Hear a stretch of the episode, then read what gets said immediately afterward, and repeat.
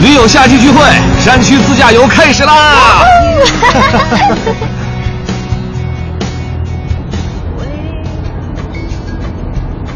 哎，自打上次自驾游遇上泥石流，我对户外运动都有心理阴影了。啊？怎么回事啊？快讲讲。哎，这事儿也怪我。去年夏天呀，明明下了好几天大雨，可我就想去一个农家乐玩，于是带着老婆出发了。你可真糊涂！下好几天雨，山区地带的土质肯定会松动啊，容易导致泥石流，可不是闹着玩的。可不，我们车开到半路的时候，就听广播说前方山路路段山体滑坡了。那还玩啥？回去呗。是啊，当时我就应该原路返回。可脑袋一热，绕到另一条盘山路上继续前进了。其实啊，开车时我也挺小心的，一直沿着外侧车道走。可没开多久，道路两侧开始有碎石子儿往下掉，遇上泥石流了。对，还好我老婆冷静，让我把车停下，我俩赶紧逃跑。你们跑得过泥石流吗？当然跑不过了，所以我俩一直往泥石流两侧的山坡高处跑。好不容易才跑到了一个稳固的地方。哎，山里头那么多树，你们就不能找棵树爬上去吗？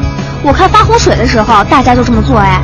当然不行，泥石流的破坏力比洪水大多了，基本能摧毁沿途的一切东西。我们唯一能做的就是往高处跑，离开危险区域。可真够吓人的。哎，假如我刚好在隧道里遇上泥石流怎么办？可没高处让我逃生啊！我知道，遇上这种情况就要先把车停到最近的紧急停车带，然后打开应急灯，避免后车追尾，还要赶紧打幺幺零报警，一定要说清楚自己的位置。如果位置比较偏僻，警察一时半会儿到不了呢？